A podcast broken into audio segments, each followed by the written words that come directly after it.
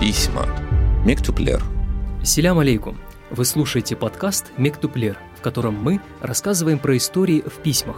С вами, как всегда, Заир Бакал и Наджие Феми. Сегодня у нас не совсем привычный выпуск. Все дело в истории, которую мы приготовили для вас. Ее особенность в том, что она еще не закончена, и, возможно, прямо сейчас наши герои пишут очередное письмо своим детям. Сегодня мы поговорим о крымско-татарской семье Галимовых, проживающей в Симферополе. И о письмах и коротеньких записочках, которые они пишут своим детям на материковую Украину.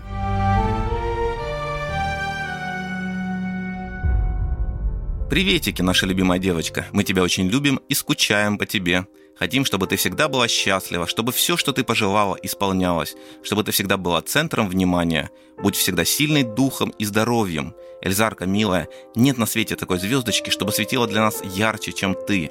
Ты всегда в нашем сердце. Еще не было ни одного дня, чтобы твое имя не прозвучало у нас в доме. Ты наша душа и сердце. Целуем тебя очень крепко и обнимаем. Твои бабашка, Анайка и Эдем.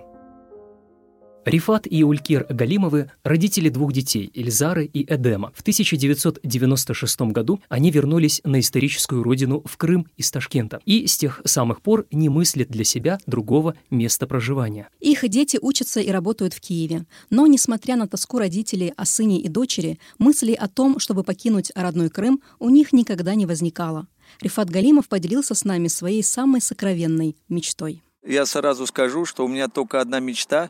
Дом остается здесь, в Крыму. Если так получится удачно, что мы что-то там приобретем, мы обязательно будем э, месяц у детей, два месяца в Крыму. Вот это мечта у меня. Но крымский дом, э, не для этого я переехал с Узбекистана, чтобы променять Крым даже на самую благоприятную страну.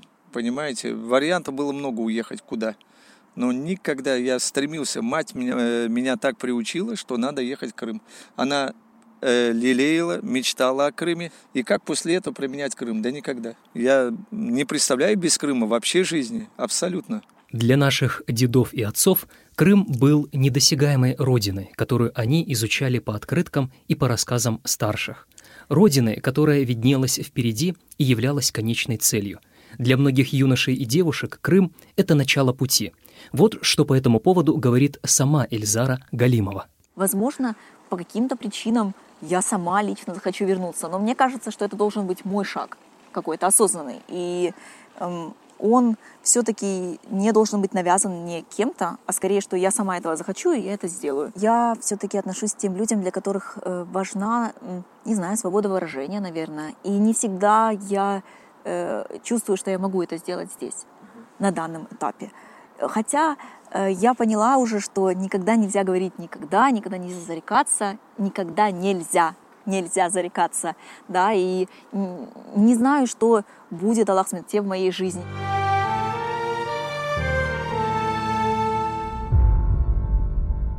У режиссера Наримана Алиева есть короткометражка «Тан Атканда Кайтмак», что переводится с крымско-татарского как «вернуться на рассвете. Если вы не видели, я расскажу, о чем эта притча. Это история о родителе, который не хочет отпускать сына из дому, потому что иначе для кого он строил этот дом. И это история о сыне, который хочет открыть для себя новый мир, а не топтаться на одном месте. История о разных целях двух поколений. Снят этот фильм был в 2013 году. То есть уже тогда вопрос детей, покидающих не только родной очаг, но и родные края, был актуален. Мы попросили самого Наримана Алиева, который родился в Крыму, а сейчас живет в Киеве, рассказать, почему он обратился к этой теме. Ця історія була про е, батька та сина, син, який хоче поїхати з рідного дому, і батько, який не хоче його відпускати. І ця історія для кримських татар, мені здається, досить близька, тому що для нас дуже важливо, щоб наш рід, скажімо так, продовжувався, щоб ті будинки, як ми скажімо, будували, вони не руйнувалися. І ця цінність присутня, тому що ось те покоління кримських татар, яке поверталося з депортації, е, всі ці дома, ну майже всі, в яких ми живемо, ми будували своїми руками. Так, точніше, от мої батьки будували своїми руками е, наш будинок, і отак у більшості. І ми, звісно, хочемо, щоб в цих домах жили, скажімо, ми.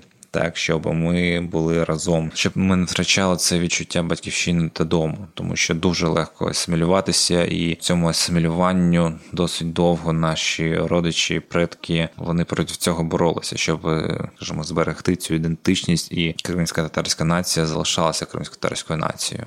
І, звісно, рідна земля, рідний дім нам цьому сприяют. Семья Галимовых тоже изначально не была исключением. Ильзара вспоминает, что сперва родители отрицательно отнеслись к ее решению уехать в Киев. Для меня это было, честно говоря, как э, ведро холодной воды, наверное. Потому что э, в одиннадцатом классе, когда я сказала родителям, что я хочу учиться в Киеве, то э, они очень сильно испугались. Они считали, что я такой домашний ребенок. И, в принципе, я заканчивала школу в 16 лет, и в 16 лет же поступала, то есть мне 17 исполнялось только на следующий год. Для них это было очень страшно. И они мне в начале 11 класса сразу же сказали, что нет, ты будешь учиться дома. Но прошло время. Рифат и Юлькер Галимова все-таки приняли решение своих детей покинуть родной дом, надеясь, что, возможно, когда-то они все-таки смогут вернуться в Крым и помочь своей исторической родине как профессионалы своего дела. Ну, нам очень тяжело без них, но осознавать, что дети Тама мы только по положительном плане. Почему? Потому что хотим, чтобы у детей было будущее. Мы надеемся, что Аллах СНДЦ, когда все вернется на круги своя, они смогут быть нужны и здесь. Для этого мы их воспитываем для будущего Крыма. Можно без сомнения заявить, что родителям всегда тяжело принимать вот этот момент взросления своих детей, когда приходит их время покидать родное гнездо, когда дом становится непривычно пустым. Конечно, Наджия, но очень интересную и в некотором смысле даже экзотическую для 21 века форму выбрали Рифат и Улькер Галимовы для поддержания связи со своими детьми на материковой Украине. Помимо благ технического прогресса, который тоже, естественно, применяется в семье Галимовых, они пишут письма и короткие записки своим детям. Приветики, мы тебя очень и очень любим. Будь сильной душой и телом, не вдавайся в панику, все у тебя получится, ты только верь. Целуем тебя крепко, твоя семья.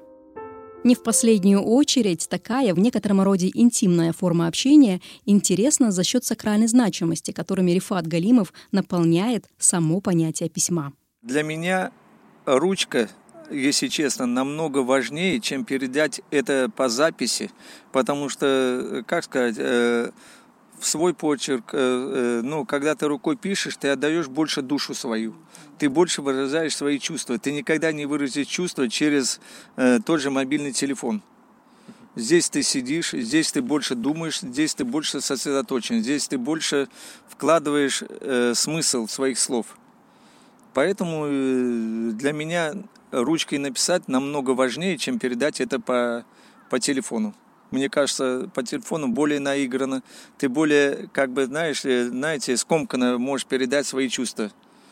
А письмом намного больше, на больше, ну, емко ты все выразишь. Знаешь, мне эти короткие записочки напоминают такие своего рода послания на холодильнике из фильмов, которые помогают главному герою двигаться дальше, несмотря на какие-то неурядицы и неудачи. Сперва письма были адресованы дочери Эльзаре, но через некоторое время родной дом в Крыму покинул и сын Эдем. И тогда чита Галимовых начали писать письма двум детям. Причем иногда не два письма, а три. Одно общее для всех, а кроме того, по одному каждому ребенку. Приветики! Наши самые сладкие, самые любимые и самые дорогие Эльзара и Эдемка. Вы уже такие взрослые стали, поэтому не обижайтесь, что мы называем вас по-детски. Мы очень любим и еще раз любим вас. Очень вас не хватает, часто думаем о вас, и на душе так тепло становится. Успокаиваем себя только тем, что все делаем правильно, что вы у нас молодцы и всего добьетесь, что всегда есть у вас куда вернуться. Очень прошу, берегите себя, берегите здоровье, самое главное – спокойствие в душе, и вы всего добьетесь. Держите всегда друг друга и помогайте друг другу. Есть еще одно очень интересное письмо, которое помимо родительской любви имеет в некотором роде документальную наполненность — письмо своего времени. Давайте я прочту вам отрывок из него. Эльзара, письмо тебе передает писатель, украинец. Он очень хороший человек и мой сосед по автовокзалу. Он живет рядом и всегда ко мне заходит. Извини, что ничего через него не передал. За него переживаю. Діти мої, я вас дуже кохаю и цілую. Нас заинтересовал вот этот момент с передачей писем из Крыма на материковую Украину.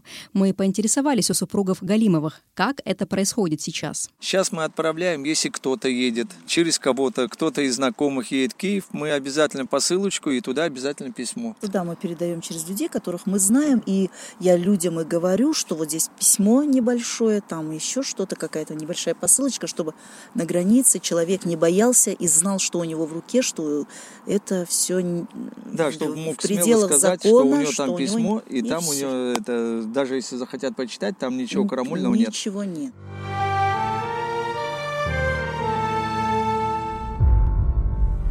Я вот подумала, ведь письма печальная штука, потому что письмо всегда подразумевает расстояние между людьми. Но есть измерение, которому не подвластны расстояния. Оно называется любовь, а в нашем случае родительская любовь. И сколько заборов не строй, любовь сумеет перескочить через каждый. А ты романтик, Заир. Я напомню слушателям, что в ваших наушниках или колонках звучит подкаст «Мектупле», в котором мы рассказываем реальные истории в письмах, ну или в записках, как в этой истории. Над выпуском работали Игорь Зайцев, Наджия Феми, Заир Бакал и Рустем Халилов. Пишите письма и любите друг друга. До новых встреч!